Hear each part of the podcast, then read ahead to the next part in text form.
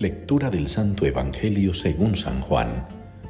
En aquel tiempo dijo Jesús a los judíos, En verdad, en verdad os digo, quien guarda mi palabra no verá la muerte para siempre. Los judíos le dijeron, Ahora vemos claro que estás endemoniado.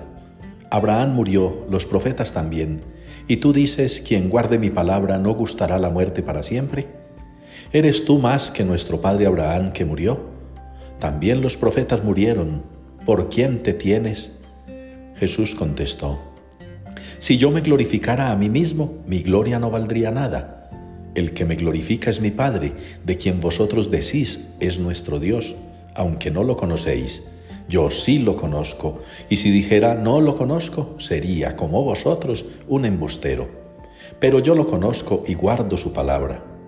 Abraham vuestro padre saltaba de gozo pensando ver mi día. Lo vio y se llenó de alegría.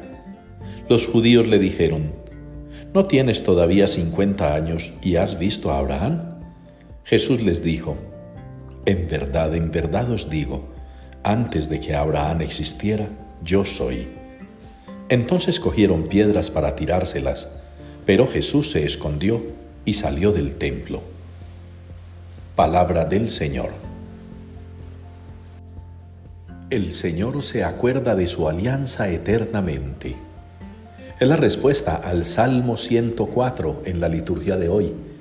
El Señor se acuerda de su alianza eternamente. Es una verdad que no podemos desconocer nosotros los creyentes. Esa fidelidad de Dios para con nosotros, sus hijos, su pueblo elegido, sus preferidos, sus amados. No nos quedamos solamente en ser una obra de la creación de Dios, no. Él quiso hacernos hijos suyos y nos ha prometido en Jesucristo la vida eterna, la remisión de nuestras culpas, el perdón de los pecados. Nos ha prometido en Jesucristo la entrada al reino celestial, el retorno a la casa del Padre.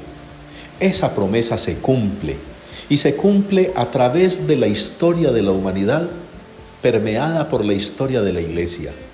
Tantos hombres y mujeres que nosotros admiramos y que alcanzaron la santidad en la búsqueda de la realización de esa promesa del Señor. El texto del libro del Génesis en la primera lectura es una muestra de esas promesas que Dios hace y que cumple.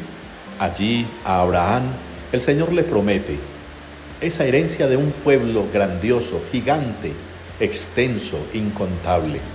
Y ustedes y yo participamos de esa realidad porque somos herederos de ese pueblo al que el Señor Dios se reveló. En el Evangelio el Señor Jesús también recuerda que nos ha prometido la vida eterna, que quien crea en Él no morirá para siempre.